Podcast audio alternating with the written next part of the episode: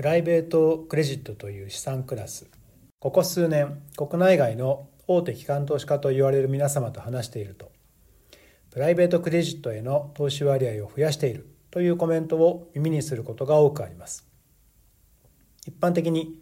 上場株式に対しての非上場株式という金融資産には馴染みがあっても社債などに代表されるクレジットという資産クラスを含む債券についてはパブリックとプライベートの区別がつきにくいかもしれません。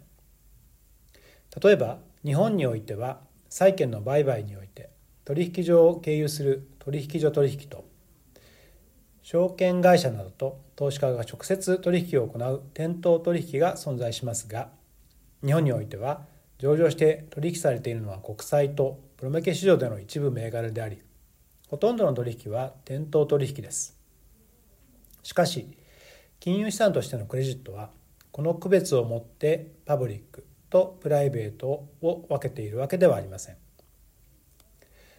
募集形態としてはどうでしょうか？債券は発行体が国地方自治体企業などに分かれますが広く一般を対象に投資募集をする公募パブリックか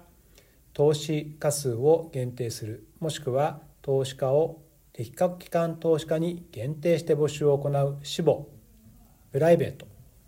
かによっても分かれます。プライベートクレジットとは非公開で発行募集されつつさらに一般的に流通市場では取引されないクレジット金融商品ということになります。パブリッククレジットの具体例としては格付け会社によって格付けがなされた社債や米国などの政府系機関の保証がついたモーゲージ債資産担保付き証券などで一般的に二次流通取引があるものです。一方プライベートクレジットの具体例としては企業向けのダイレクトレンディングや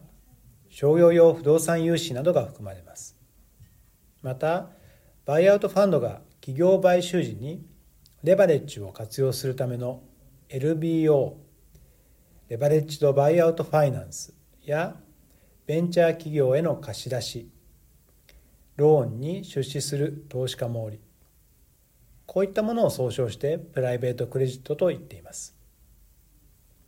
近年特に2015年以降プライベートクレジット市場の成長が著しくグローバルではプライベートクレジットの運用を行うファンドによって最近では年間2000億ドル26兆円を超す資金調達が行われていると言われています。このようなトレンドはプライベートクレジットが流動性のある社債などのパブリッククレジット商品に比べて過去10年以上にわたってコンスタントに高いリターンを記録していたことに起因しています。日本においても機関投資家資金が株式投資よりも比較的安全で定期的な利回りを提供するクレジット資産に入っていくことは合理的な選択と思われます。したがってこのトレンドは今後も継続するものと考えられます。しかしプライベートクレジットは先ほど列挙した具体例以外にも数多くの投資対象が存在し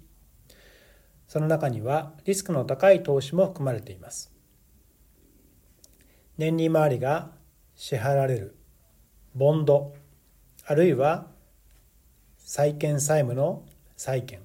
への投資だからといって内包されているリスクを精査できない場合は大きな損失を被る可能性があることは2008年のサブプライムローン問題を思い起こせば当然のことと思われます。アメリカを起点として拡大を続けるプライベートクレジットは日本でも資産クレ資産クラスとしてのプレゼンスを増しています。私どももプライベート資産を扱う運用会社としてこの分野のリサーチを続けていきたいと考えています。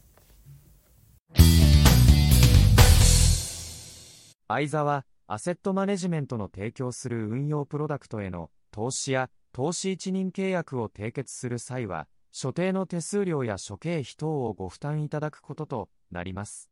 また、運用プロダクトへの投資や、投資一任契約の締結により、価格の変動や損失が生じる恐れがあります。